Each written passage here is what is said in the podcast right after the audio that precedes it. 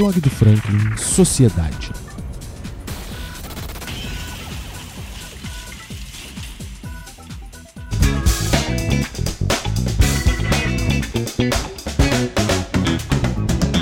Foi diagnosticado em Resende, no interior do estado do Rio de Janeiro, o primeiro caso de varíola do macaco na região.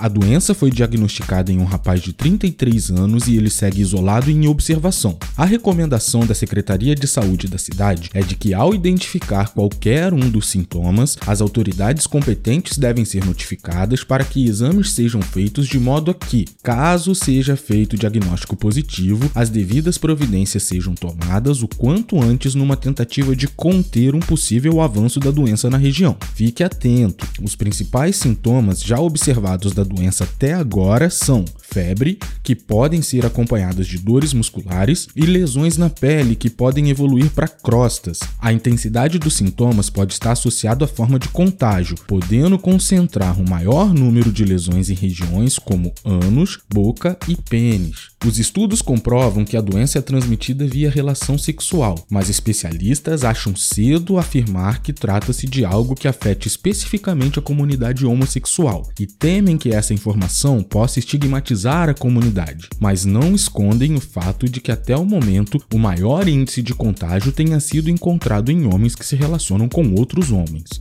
Como as cargas virais com maior concentração foram encontradas nas erupções cutâneas, se comparadas a erupções nas vias aéreas, os pesquisadores afirmam que a melhor forma de prevenção seria evitar relações sexuais com pessoas que estejam apresentando algum dos sintomas e ressaltam também que cuidados básicos com a higiene podem ser cruciais para evitar a contaminação. Em caso de mais evidências ou constatação de mais contágios, eu volto para informar vocês.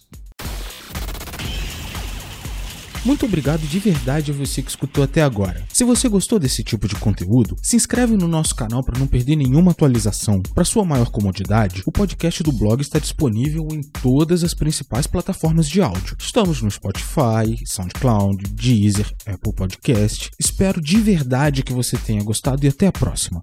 Valeu!